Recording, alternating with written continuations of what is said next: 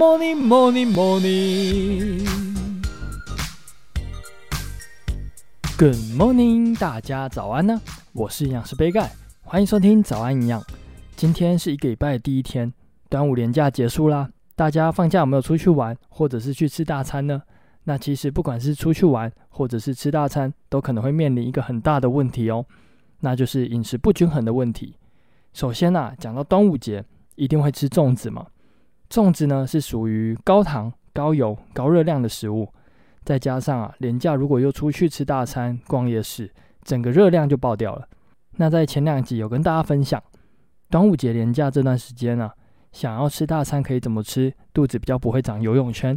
有兴趣的朋友可以去听看看。那今天呢，就来分享连假过后，也就是大鱼大肉后，要怎么调整饮食。那首先第一招，就先以均衡饮食的角度来说。建议大家连假过后啊，每天要定出三个用餐时段，也就是早午晚餐。剩余的时间啊，千万不要吃东西，像是宵夜或是点心都不要。这个方法很简单，但是能有效的控制自己吃了什么东西，进而啊达到热量的控制。持续几天之后啊，你就会发现连假吃大餐的负担都没了。那再来呢，还有一个方法，就是可以尝试断食。大家可能听过一六八断食法，简单来说啊，这个方法就是把一天二十四小时拆成十六加上八小时，其中的八小时集中的把一天所需要的热量还有营养素吃完。举例来说啊，早餐如果是早上的十点吃，晚餐啊，也就是最后一餐要在晚上的六点前完成，剩下的十六小时完全不要吃东西，只能喝水。在这断食的十六小时，我们的身体就会利用脂肪来当做能量。帮助我们减脂。那因为啊，廉价大鱼大肉，加上餐餐不定时，饮食的习惯会比较差。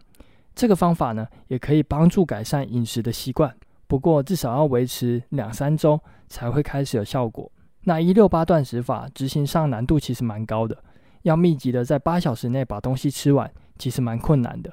所以想尝试的话，建议可以从一四十的方向进行，也就是啊，把一天拆成十四小时加上十小时。在十小时内吃完一日所需要的热量以及营养，这样啊更符合我们平常的作息。